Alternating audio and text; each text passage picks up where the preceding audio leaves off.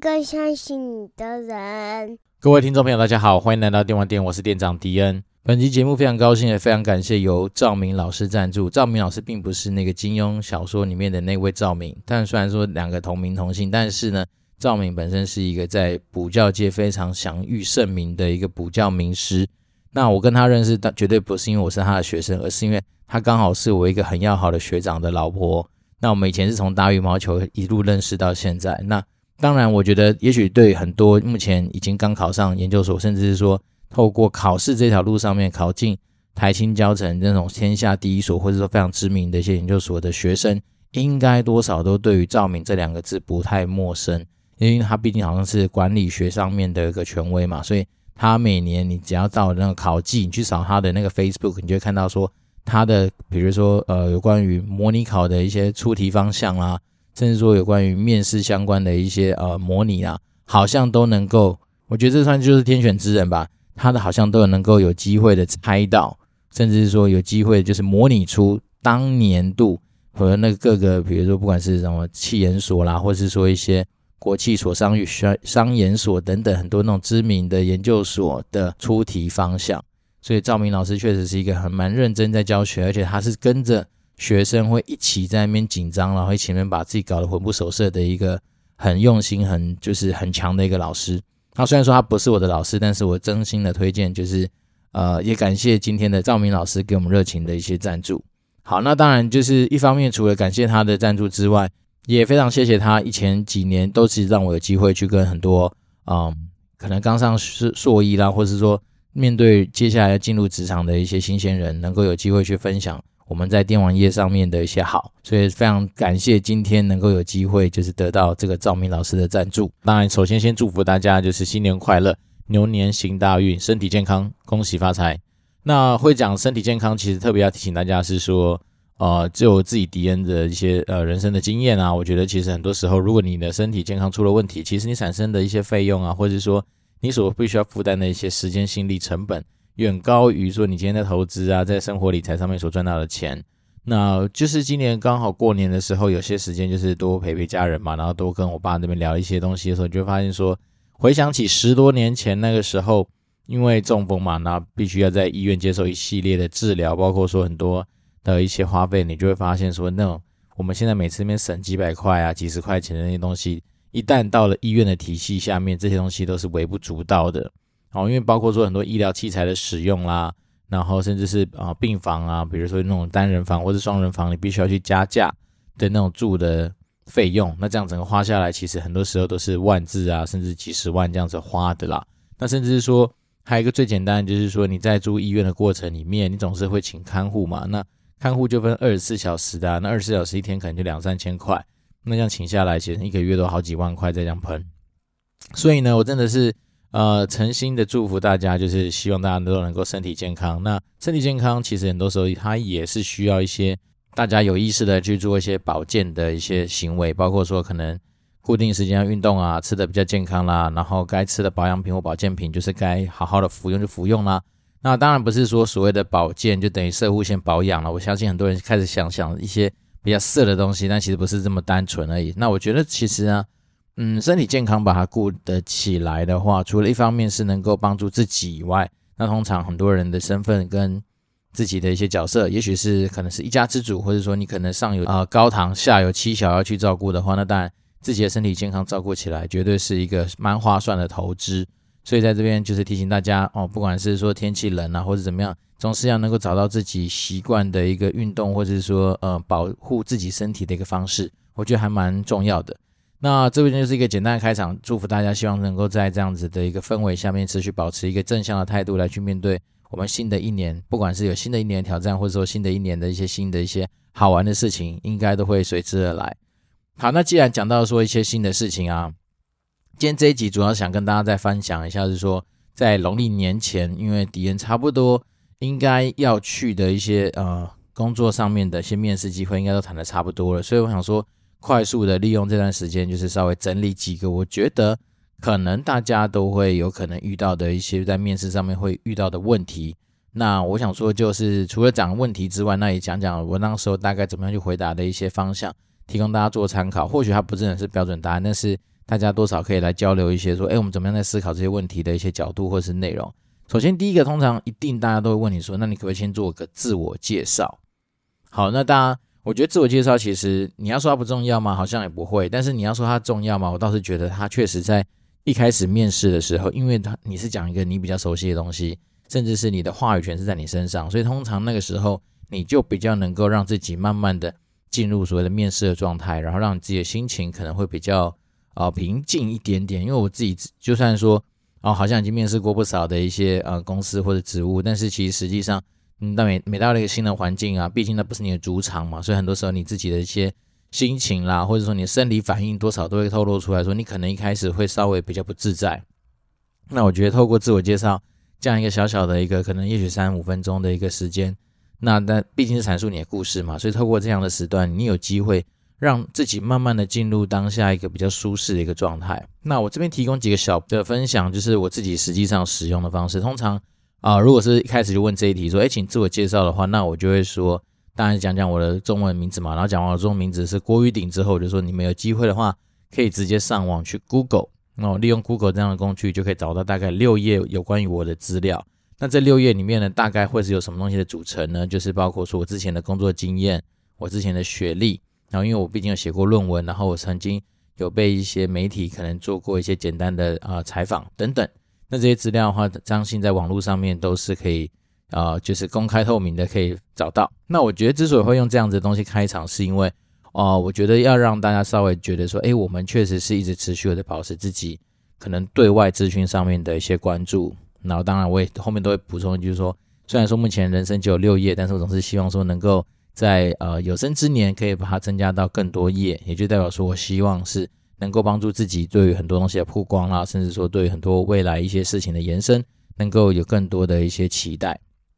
好，那自我介绍第一件事情，通常都会教大家，就是啊，如果有兴趣的话，可以 Google 自己或者 Google 我的名字，那当然就有机会找到一些比较特别的一些内容。那第二件事情，通常就是会讲一些我之前经验的一些分享。那经验分享上面，我比较不会是讲流水账，我就会用一个可能稍微我自己总结的一个一句话来跟大家讲说，我就是一个嗯，在游戏业打滚超过十年的电玩人。那之所以称自己为电玩人，是因为一方面是我从幼稚园开始就开始玩电玩。那第二件事情是我从电玩的营运上面，其实啊、累积了很多不同产品的经验，跟几乎各种类型游戏的营运的经验。那当然第三件事情要介绍自己的话，我可能就会稍微再讲解一下，说我对于我自己或者别人对我自己的一些看法。比如说啊、通常很多人会用几句话来形容我，那通常就会是一个热情啊，然后不藏私，然后勇于去挑战新东西的一个人。大概就是环绕这样子的方式来做一个自我介绍。那一方面就是让大家知道说，呃，我的一些公开的客观的资料是网络上找得到的之外，那可能讲一下我最重要的一些呃工作上面的经验跟背景。那当然第三个就是根据我这个人的一些人格，或是说呃行为，或是各方面的一些描述，然后通常是透过第三方，比如说朋友啊，比如说同事或者别人的形容来告诉就是面试官说我是这样来看待我自己。那通常自我介绍完之后啊，就会比较开始进入所谓的嗯专业问题上面的一些对谈呐、那我觉得不知道是大家刚好讲好还是怎么样。通常我最近这几次去面试的一些经验，大家都会问到说，诶，那你到底在之前的工作上面，你有没有遇到过一些比较挫折的一些事情啊？或者说你觉得嗯相对来说比较困难的一些状况？那我在想，我听到这问题的时候，我就回想起我之前在第十二集跟大家分享过说。在面试的时候，如果你们都是走所谓的结构化面谈，那你就会发现说，大家问出来问题很多时候会蛮雷同的。那比如说从这种呃有关于挫折或者是说比较困难的经验上面来说的话，有的时候他们想要期待的是说，你能不能够去分享一些你在遇到这些问题的时候，你用什么样的方式去解决它，甚至说你用什么样的方式去改善它。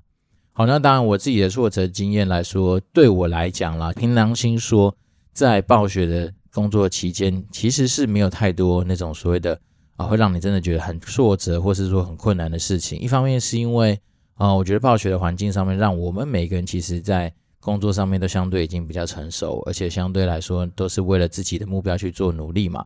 那当然比较挫折的部分，包括说大家如果有印象的话，其实在几年前，好，我们因为一些香港的一些状况，然后呢，就当大家。帮我们扣上一些，比如说共学啦、舔共啦等等这样子，就是比较负面的一些名词。那身为那个事情面的公司的服务的一员嘛，所以我们当然就是责无旁贷，而且甚至很多时候，当大家知道你在共暴雪上班的时候，大家就讲说啊，你就是共学等等。那你说这东西其实有没有挫折？其实也会啦，因为多少你的心情，包括说你觉得说，哎，我们平时就是一直在努力的帮很多台港澳甚至东南亚的玩家在进行很多我们在地化营运上面的一些准备啊，包括说很多活动的一些规划跟设计啊，甚至是很多玩家意见的反馈啊，甚至是如果说可以的话，特别去争取一些台只有台港澳的玩家可以拥有的一些呃福利。或者说特别拥有的一些就是呃台港澳专属的一些道具等等这些东西的设计嘛，那当然有时候你就是你的努力不见得每一件事情都是百分百你可控的嘛，所以像我们那时候遇到就是那种突发状况，然后接下来你就大家也都都知道那个故事嘛，就是大家开始给我们延上了好几年这样子的一个状况，所以我就说其实嗯很多时候挫折不见得来自于你自己本身啊，那反而是来自于说你不可。预期的一些状况，所以在回答面试官的时候，通常我都会说，其实有些时候我们通常都是能够尽己所能的去把自己能够完善的事情都完成，但是很多时候，通常挫折或是说我们所谓比较困难的事情，都是来自于一些你无法掌握的事情。even 你事先想到了，你想去做一些防范，但是它就是还是会发生。那通常这种东西对我们来讲，当然都会比较的觉得哎稍微比较难过一些些。但是呢，我觉得通常讲完这东西，我都会补充说，但是我们其实实际上。在后续我们会处理什么样子的一些做法来去应应这样突发的状况？那通常结果来说的话，不能说是尽善尽美，但是至少能够让，比如说呃有些危机得到一些呃趋缓啊，或者说有一些议题它可能就有得到一些相对比较好的一些风向的一些啊转换。那诸如此类东西啊，那一样的，其实在很回答很多东西的时候，都秉持我们之前说的，就是那个 STAR 原则嘛，就是说你会描述你当时候遇到的状况之余。你可能会带出说你做了哪些事情，然后这些事情就得到什么样的结果。所以呢，在整个面试的过程里面，其实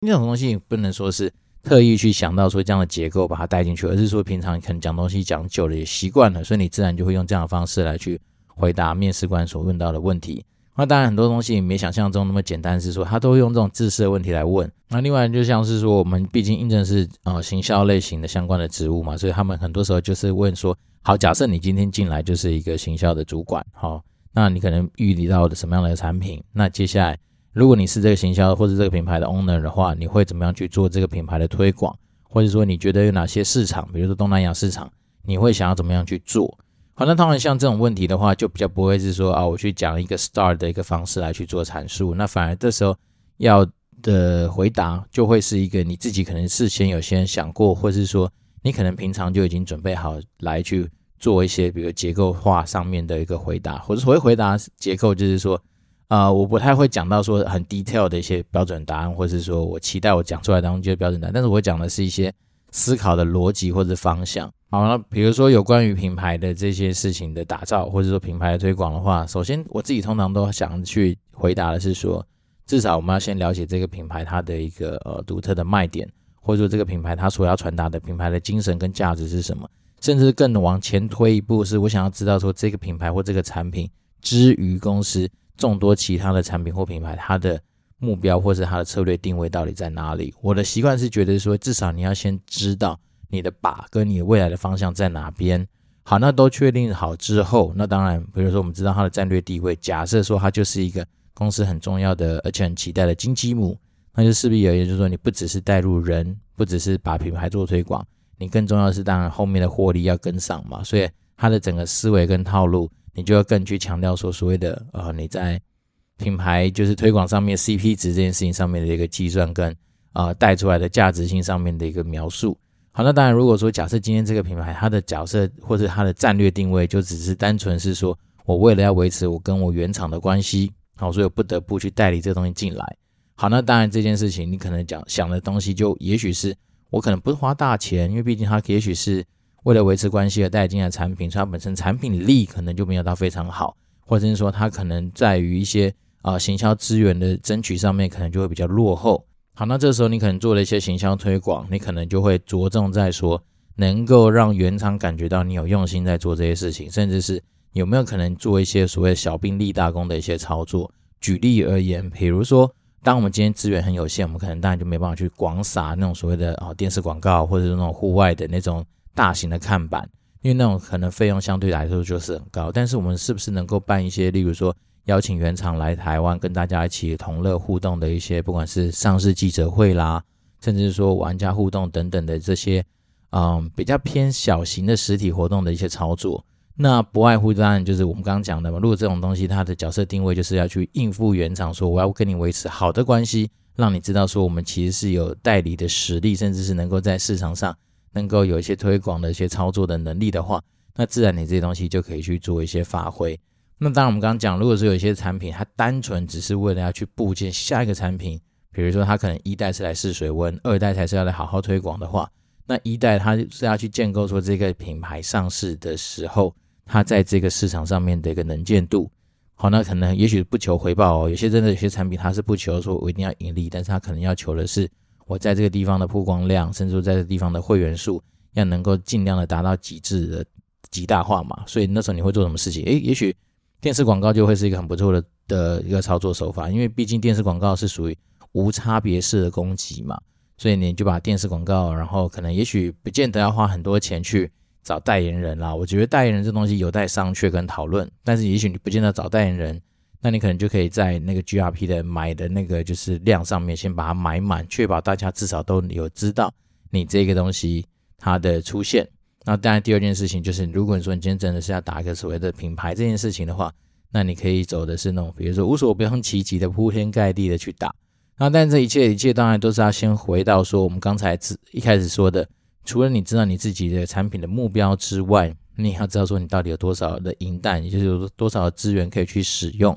那这些东西它其实就是没有标准答案嘛，所以这种时候很多时候都是来做一些讨论啊。那这是一个嗯，在有关于行销职务上面比较有可能会出现的一些讨论的一些内容。好，那当然第三个就是因为毕竟以前曾经负责过一些东南亚的一些啊资源嘛，所以很多面试官就会跟我们聊一些说那。假设你今天有有要去做一些东南亚市场上面的发展，或是说东南亚市场上面的开拓，那你通常会做哪些事情，或者说你会用哪些呃方法来去试着把我们的品牌做一些推广？那这个时候我反而都常都会先问说，那讲到东南亚的话，毕竟东南亚国家蛮多的，那我们首先要先确定是说我们究竟是每一个国家都要呃百花齐放呢，还是说你想要单点突破？因为各个国家的民情风俗啊。呃，人民的一些生活水准啊，或者是说收入水平，其实都差异蛮大的。那比如说泰国、菲律宾、越南、印尼、马来西亚、新加坡，其实每个国家背后都有它一些不一样的一些呃收入水准啊，或者人口数啊，或者是说他们习惯使用的一些媒体啊，或者说他们习惯使用的一些沟通方式，那就可以从这些，光是从国家的不同，就可以聊到蛮多一些，就是实际上你在操作上面可能可以做的事情。好，那就我这边所了解的一些事情跟一些经验的话，通常我都会说，呃，如果说假设今天我们要打的是一些收入水平比较好一点的国家的话，那通常新加坡、泰国，甚至是呃马来西亚、菲律宾，也许都是一些比较值得参考的一些地方。好，但是如果说你今天想打的是手游，甚至是说也许你的那个产品它的呃客单价也许没有很高的话，那当然印尼、越南就有机会跟上来一起去打。那一方面是因为这几个国家，他们可能在呃语言的特性上面就差异蛮大的，所以呢，如果说假设你今天开始资源其实有限的话，那再考虑到说不要花太多额外的钱再去做所谓的呃在地化这件事情的话，那当然啊，华人世界国家的地方的话，你用中文就可以去打嘛，比如说啊、马来西亚有很多华人，新加坡人有很多华人，但是如果说更有经济效益的话，像菲律宾，你其实用英文这件事情就可以直接。甚至连翻译都不用翻译，因为他们毕竟英文就是他们官方语言，所以诸如此类的东西就可以延伸出很多在东南亚市场上面的一些讨论跟一些发挥啦。好，那这边一样是要提醒大家，就是说，通常我在回答这些问题的时候，我都不太会讲到所谓的标准答案，而是讲到的一些参考的方向。一方面是因为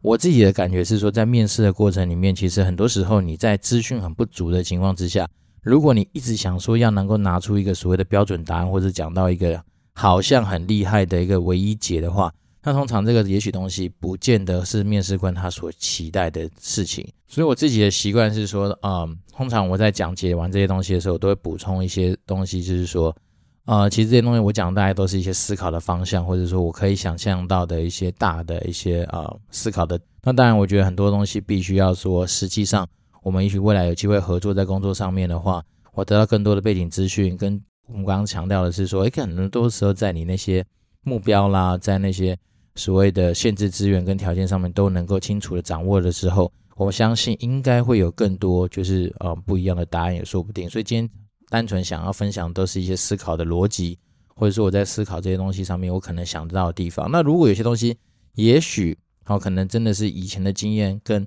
现在未来要去服务的地方，也许很多东西在一些呃可能看法上面或者角度上面有些不同，那我觉得都蛮开放，可以来做一些更多的一些互动跟讨论。当通常在面试上面尽量不会把话说死嘛，所以大概就是用这些东西去做一些延伸。那我们这边快速想到就这几个问题嘛，比如说包括自我介绍一定会发生，然后遇到了挫折的事情，那像是我们应征的东西可能跟所谓的形象比较有关系，所以自然而然对于比如说品牌的推广啦，甚至说市场的经营。多少都会有些，嗯，可能想听听我们想法或意见的一些可能，但是呢，通常我比较不会去录到说执行面上低调的这些东西的阐述，而通常很多时候我都是把大家引导到说，我们来讨论的是一些思考的一些方向，或者说逻辑，然后呢，就是大家是在一个共同的水平跟一个共同的框架下面去讨论我们所需要讨论的议题，大概这个方向是这样。那通常啊。通常这些东西好好的聊一聊，大概差不多三四十分钟就会过去了嘛。那通常最后就会剩下个大概二十几分钟，甚至是半个小时。那我们就问说，那你们什么样的问题可以发问啊？那就这次迪恩出来找工作，其实很多时候我也是提醒自己说，我要去让他们知道说，不是只有他们在选我，而是我也要必须了解他们的背景。所以通常我也会花点时间了解一下说，诶，每个面试官至于未来我们在合作上面会是什么样子的一个角色。然后比如说。假设有些人他真的只是代替别人来面试的，那我可能就知道说，未来我不一定会有很多的机会能够跟他一起共事，但是至少可以从他身上了解到说，这家公司的一些文化或是他们喜欢的人是怎么样的人。那当然，有些人他可能就是未来我合作单位上面的一些跨单位的平行的一些呃合作单位或伙伴。那当然，我就想说多了解一下他们的背景。所以呢，我当然就是也会透过说，哎，能不能分享一下说，你们比如说这家公司多久啦？那你们在这个家之前，这家公司之前，你们是有担任过什么样的产业啊？那可能以前相关的职务是什么？那当然，这东西也许很多人会觉得说好像会有点冒犯了，但是对我而言，我就觉得说，因为毕竟我是很珍惜每一次面试的机会，所以我当然会希望说，呃，既然有机会真的到时候能够来这边服务，我也很期待是说能够知道自己未来合作的对象会是谁。虽然说，嗯。就，我觉得这东西没有标准答案，但是单纯是我自己的习惯，是我不太希望说在这边让我自己很多东西资讯都是靠自己的想象或是脑补，那反而是说到里面的时候才产生了一些啊，不管是落差啦、期待的落空啊等等这样的一些状况发生。那我记得没错的话，我像甚至还有把面试官刚刚才问我的一些问题，我直接就拿来反问那个面试官，用一样的问题去问他。比如说，好像那时候他问我说，呃，有关于挫折方面的事情的时候，我就拿着问他说，那。可不可以分享一下，说其实实际上你们在这家公司已经服务这么久的时间，那你们觉得什么事情通常来说对你们来说是比较挫折的？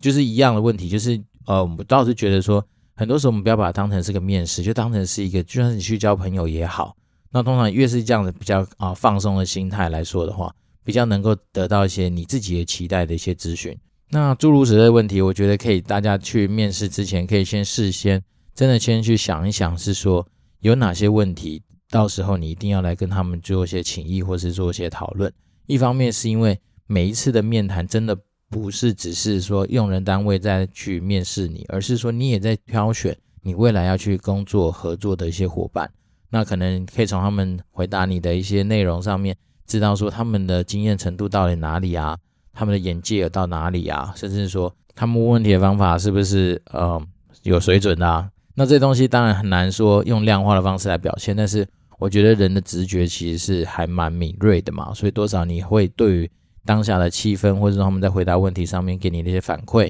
你可以掌握到说，诶，他们也许在未来互动或者是沟通上面，会不会有可能有一些比较，嗯，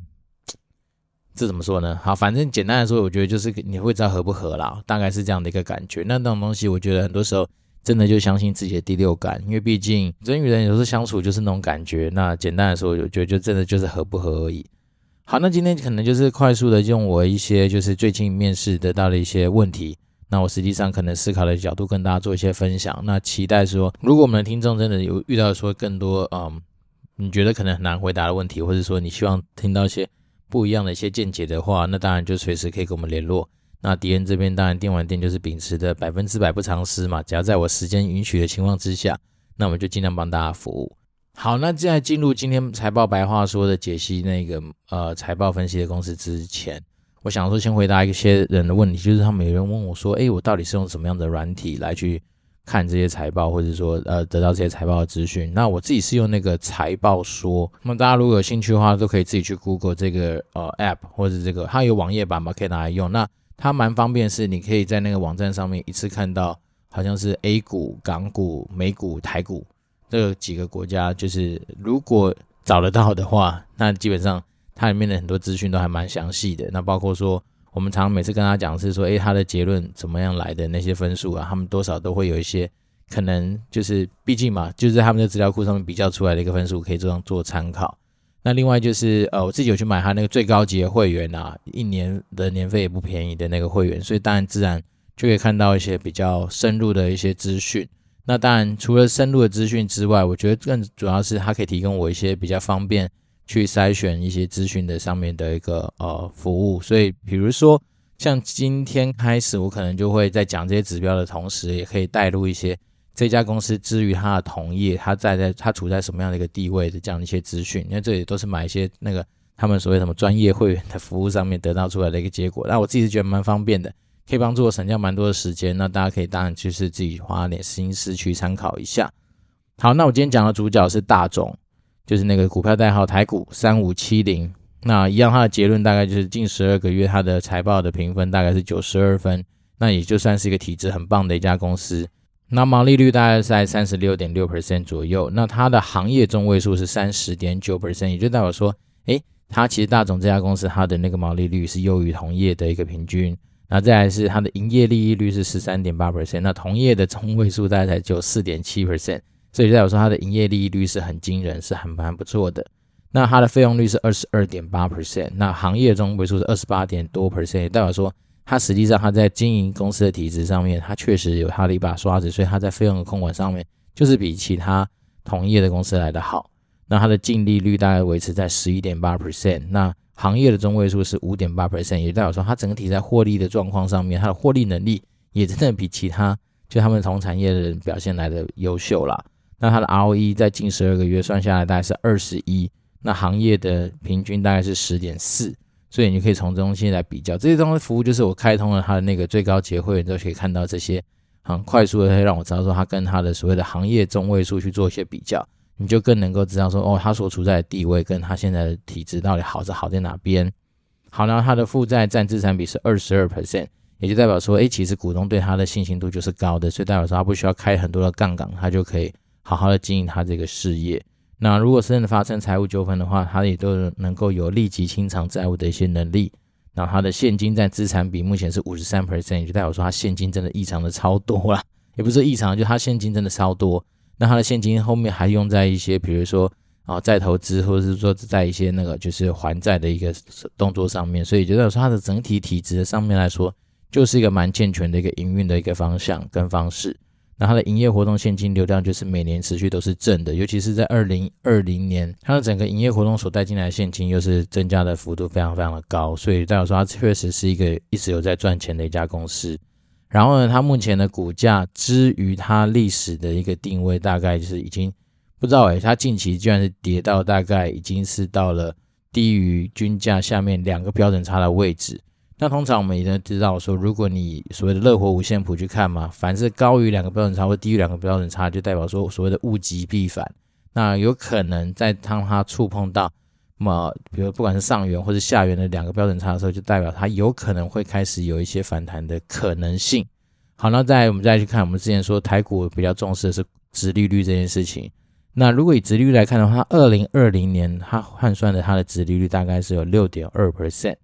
那只是说它比较怪，是它在一八一九年那个殖利率都比较低啊，大概就是二点多到三点多 percent 这样子中间。那当然在二零一七年的时候还是有六点多 percent 的一个殖利率，所以代表说它可能也许真的以前在发放上面，它可能会根据当年度，也许是有赚到钱的情况之下，它又愿意算是蛮大方的发。但是如果你这里面都要赚到钱，那势必而言，它当然就比较不容易说啊大手笔的去发放很多的股息，或是让我们知道说殖利率很高的一个状态。不过，如果依照它现在就是我们看到近十二个月它的整个营业活动现金流量带进来的现金是增加幅度蛮大的的情况之下，我相信可能在二零二一年发的一些殖利率应该也不会太差，因为毕竟二零二一年是发二零二零年的营收成果之下的一个结果嘛，所以大家是可以期待。尤其是它现在股价之于我们之前说的乐活五线谱的那个判断的话，它现在是这个。股价位置蛮低的，但是体质很好的一家公司，所以我们姑且会把它综合评比为算是一个低估的一个、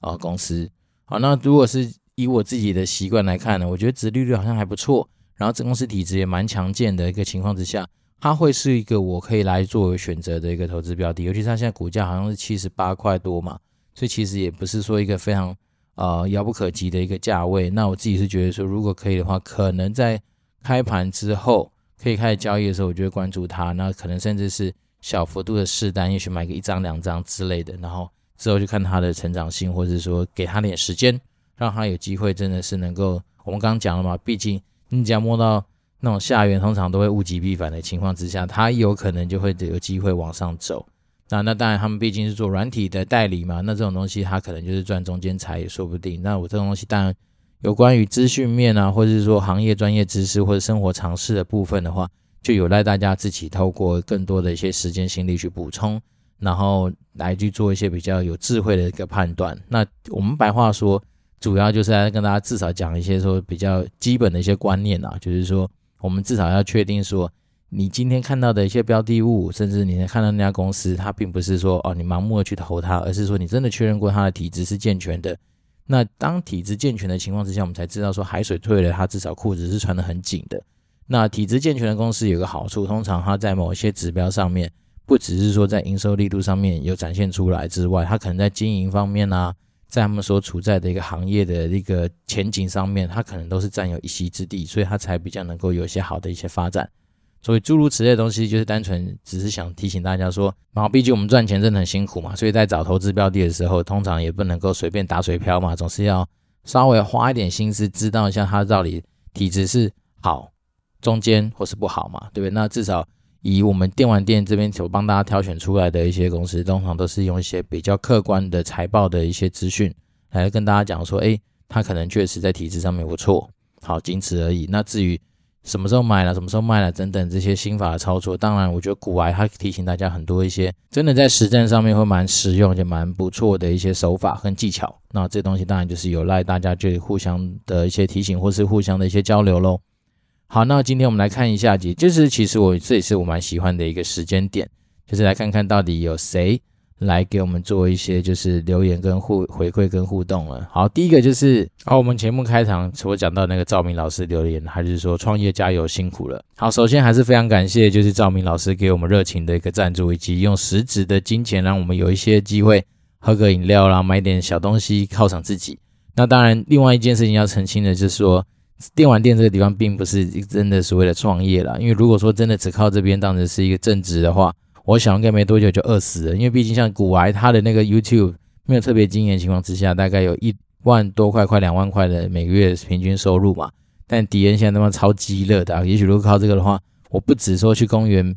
洗衣服，或者说去公园接水来喝，可能都还是活不下去。所以呢，这单纯这边电玩店是一个我觉得开创出来一个新的一个平台，然后能够让比如说对于电玩业、对于职场、对于职业、对于自己的人生有一些。呃，需要帮忙的人，我们可以透过这地方来做一些比较，呃，算是初步的一些互动或交流吧。那当然，如果能够在这边能够累积更多的一些呃合作的可能性，那当然是我比较期待的地方。不过目前真的也不是把它当成是一个说哦，就是真的来创业，那单纯是说，如果可以的话，透过一个声音的媒介，能够让自己的一些东西能够有所记录，能够让自己有一些东西能够跟大家产生一些呃。互动啊，或者是说在一些不同时空背景下面的一些交流，我觉得算是一个蛮有趣的一个地方。那它真的不是创业，如果真的靠这边吃饭的话，诶，当然也希望呢，有一天如果能够真的像古玩这样的话，它或许真的就是能够跟大家大声的说，对我们这边来创业成功。但是目前来说的话，现实上面的考量还是必须要像我们之前，甚至是今天这一集分享主要内容是，我们还在努力的面试中，那希望说能够有机会在年后不久就开始。呃恢复正常的上班族的一个生活。好，谢谢赵明老师的留言。然后第二个留言是来自于桌头阿伟的五星推报。好，然后内容是说大统一是产业龙头公司，每年的获利都很稳定，适合长期投资的投资人可以安稳的领取股利，但就是一百多元让人会手抖。好，那非常感谢，就是我们的那个桌头阿伟很认真的听到我们在我们节目的后面，然后有介绍到上一集就是讲大同意嘛。那我的概念其实真的就是从中希望能够发现一些我觉得不错的好公司，来提醒大家说，哦，有这些东西可以关注。那它至于会不会成为标股，会不会是说你有机会去赚到价差等等，真的就有赖大家从各种各多不同的面向的一些资讯去做判断。但至少我们这边挑出来都是一些。我觉得在经营体质上面不错的公司，所以也不见得都只是获利而已。我们谈看的还是包括说它的经营能力啦，然后比如说它的负债的状况啦，它的现金所处在的一个水位啦，是不是很健康的一些情形，诸如此类东西综合起来才能够评估说，哦，它真的就是一个体质很稳健的公司。因为我不希望说我们今天只落入跟很多那种就是相对没有那么专业的一些财经的一些新闻，只喜欢强调所谓的营收啊获利的话。那我觉得就有点可惜啦。我们比较希望说，透过所谓的财报的一个分析，是能够让你方方面面的去掌握这家公司之所以我们觉得它体质不错的一个可能跟原因是在哪里。那这就是我们那时候就是尽量在做所谓的财报白话说上面的快速分享的一个初衷。也就是说，不要总不是把眼光只放在获利啊，或者是把眼光放在所谓的营收，而是说。要去确保这家公司它体质健全与否，其实还有很多的指标必须要去方方面面都去顾及到，你才能够更确定说，哦，原来它的体质的稳健，它的雷达图是相对完整的，而不是说只有在营收啦，在获利上面好像很厉害，但其实它在不管是负债的一些状况啦，杠杆开得很高啦，或者是说它现金搞不好就是已经是风中残烛，随时很有可能会所谓的高营收倒闭这样的一个状况。那诸如此类东西，就是我们做。财报白话说这个小单元的一个初衷，然后这边仅此分享给大家。好，那本周的留言大概就是来自于啊赵明老师跟桌头阿伟，非常感谢，就是我们很多热情听众给予我很多的一些互动跟回馈。那一样呢，就是说电玩店本来就是秉持着一个就是帮助大家的一个初衷而产生出来的一个节目，所以呢，如果说你在不管是求职、人生、理财上面，或是说呃生活大小事上面，都希望能够得到一些不一样的一些声音的话，那真的持续。期待大家透过 communicate.dwd@gmail.com，或是说，当然最好是从 Apple Podcast 五星留言来给我们一些互动跟回馈，因为毕竟这种是公开的地方，你看得到，别人看得到，我也看得到，那我看得到我就把它念出来，那这种感觉会更加的，嗯，特别吧？我觉得像我自己都很期待说，我的东西如果能够有机会被一些大神啊，或者说一些公开的名人能够啊、念出来，我都会觉得很开心。好，那今天一样是农历年节的那个休假期间，相信大家的心情应该跟迪恩一样的，相对来说是比较愉悦的。好，不过再过几天又要开始上班，那不管无论如何啦，就是祝福大家就是新年快乐，扭转乾坤，身体健康，恭喜发财。那如果还没有玩刮刮乐的话，去刮一下吧，反正买一下，其实就算没中，当成做公益积阴德也是一件很赞的事情。好，这边是电玩店，我是店长迪恩，祝福大家持续有个愉快的一周。然后我们就下回见喽，拜拜。